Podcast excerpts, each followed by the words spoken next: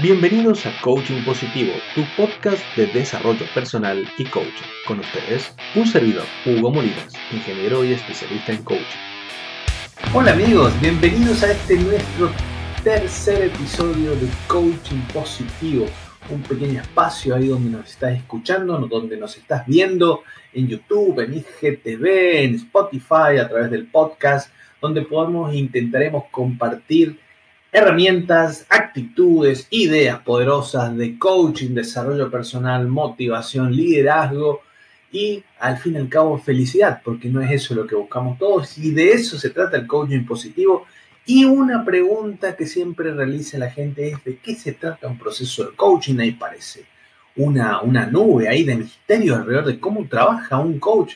Y la verdad no tiene nada de extraño. Recuerden que el coaching es nada más y nada menos que un proceso de desarrollo personal que realiza un coaching en compañía o en asistencia de un coach para trabajar una dimensión o un área de vida en particular.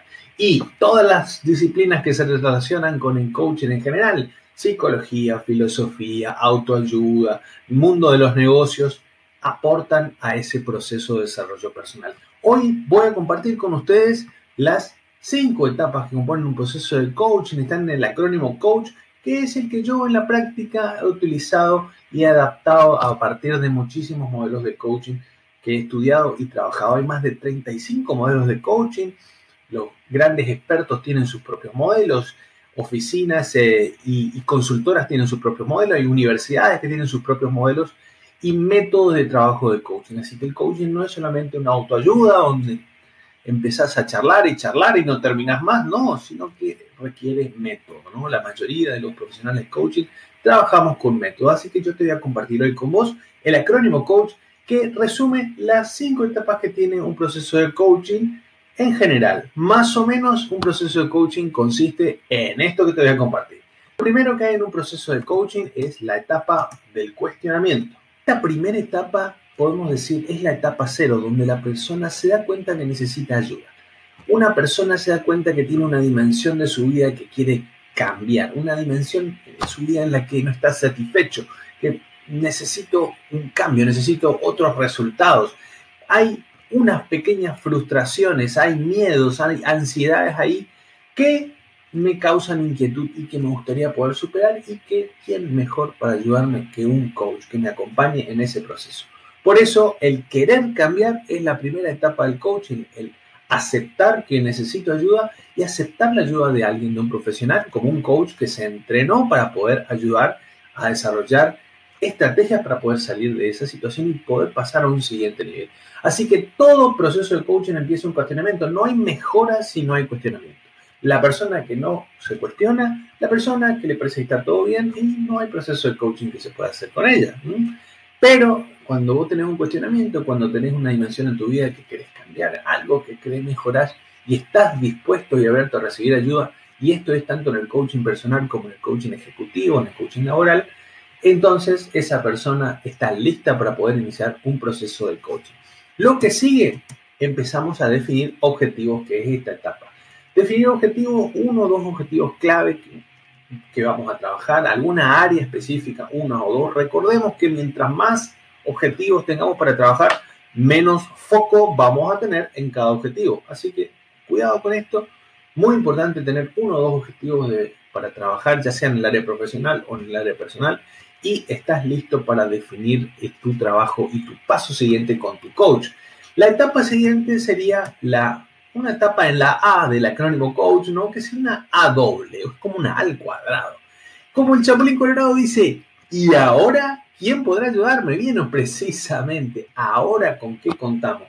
Ya tenemos un objetivo que definimos ya y un poquito dimos paso atrás a los cuestionamientos, definimos un objetivo, definimos un área a trabajar, pero ahora tengo que evaluar los recursos, con qué cuento, con qué herramientas cuento para empezar a trabajar, con qué, dinero, con qué tiempo, con qué habilidades, con qué experiencias, con qué recuerdos, ¿eh? con qué amigos, con qué persona, con qué grupo, con qué equipo, con qué cuento, con qué cuento dentro mío, ¿sí? Eh, ¿Qué habilidades puedo desarrollar? ¿Qué estrategias de acción me son viables? Y esta es la etapa clásica y típica del, auto, de la autoafirmación, del autodescubrimiento y de la revaloración con la ayuda del coach de todas esas herramientas que poseo a mi disposición para poder iniciar un proceso de cambio. Luego, obviamente, una vez que evalúo y tengo una mirada mucho más amplia de mi propia vida de mi propia realidad, pisando bien la tierra, venimos al momento de definir acciones. Claro, al momento de decir, bueno, voy a hacer tal actividad tal día a tal hora, tal otra actividad tal día tal hora, es decir, definir un plan de acción. Un plan de acción que me va a poner en campaña para poder ir detrás de esos objetivos que acabo de definir en la etapa anterior. En la etapa de acción es la etapa donde uno define un plan para poder trabajar por él. Luego, luego de esto, ¿qué viene? Luego viene una siguiente etapa que yo siempre digo que es la más difícil, la etapa de concretar. Concretar es la parte más difícil. Poner a hacer, ponerme a hacer eso que me puse en el plan de acción que iba a hacer. Si yo dije iba a salir a correr el, el mañana a las 7 de la tarde, salir a correr a las 7 de la tarde partir el objetivo grande en objetivos más chiquitos, en acciones más pequeñas que me logren acercar a ese objetivo grande que tengo. Por eso es tan importante ir concretando el coaching, es acción, el coaching es cambio, el coaching no es solamente hablar, hablar, hablar y revolver, revolver, revolver, no, es pon manos a la obra, ¿eh? hay que poner las manos en la masa y tomar acción.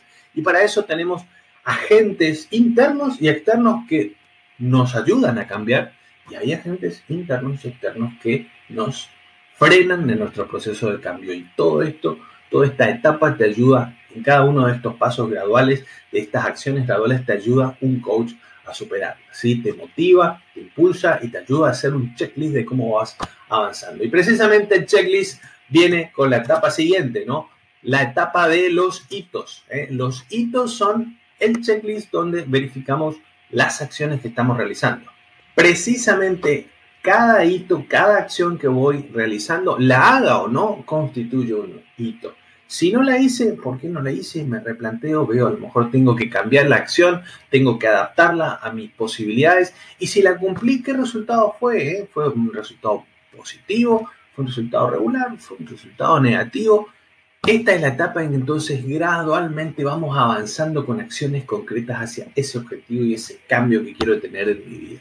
Por eso, una vez que vamos cumpliendo cada hito, volvemos a empezar entonces con un nuevo cuestionamiento para ver si voy yendo en el camino correcto. Porque hay veces que pasa que en cada paso voy confirmando de que ese objetivo era lo que yo deseaba, eso el cambio era el que yo buscaba, esa transformación era la que yo deseaba pero a veces pasa que voy avanzando y me voy dando cuenta que ese objetivo que buscaba no era lo que me iba a hacer feliz. Y entonces es momento de recalcular, buscar una nueva meta, un nuevo objetivo y seguir para adelante, pero nunca detenerte. Así que por eso el proceso del coaching es un proceso cíclico, hasta que llega el día en que cumplimos ese gran hito fundamental por el cual cumplimos y llegamos a la meta, a la transformación, al objetivo que queríamos. Lo importante, como dice Jim Rohn, si quieres ser millonario, no es los millones que hiciste, sino la persona en la que te convertiste en el proceso. Así que también esto aplica al coaching. Lo importante quizás no es la dimensión que trabajaste, sino todas las habilidades que desarrollaste en el camino. Este es un diagrama, un acrónimo, el acrónimo coach, donde en forma general vemos cinco etapas que siempre hay en todo proceso de coaching y es el que a mí me gusta trabajar eh, en el ámbito privado, en el ámbito corporativo, en las empresas, donde me toca eh, trabajar en coaching y donde también la oportunidad con este método tengo, lo enseño en el Centro Inward de Coaching y Formación, donde tenemos la carrera de coaching positivo eh, y líder coach, donde enseñamos a, a, generar y a formar otros coaches para que puedan, podamos entre todos ayudar muchísimo más a la gente y hacer un bien social. Así que espero que te haya gustado y haya muy bueno, aclarado más o menos, aclarado más o menos lo que es un proceso de coaching, las etapas que cuenta y como dije, cada maestrito con su cada coach tiene su método de trabajo, algunos son más intuitivos que otros, pero sí o sí siempre hay un método de trabajo para poder lograr ese desarrollo personal, ese cambio, ese resultado, que es lo que buscamos en el coaching. Esto fue todo nuestro episodio número 3 de Coaching Positivo. Muchas gracias, esperamos que nos acompañen para la próxima. No se olviden de seguirnos en nuestras redes sociales, en Instagram, en IGTV, suscríbete a Instagram, en YouTube, eh, suscríbete a nuestro canal y estamos en contacto para poder compartir más cosas para tu bienestar, tu desarrollo personal y tu felicidad. Nos vemos. Chao, chao, chao.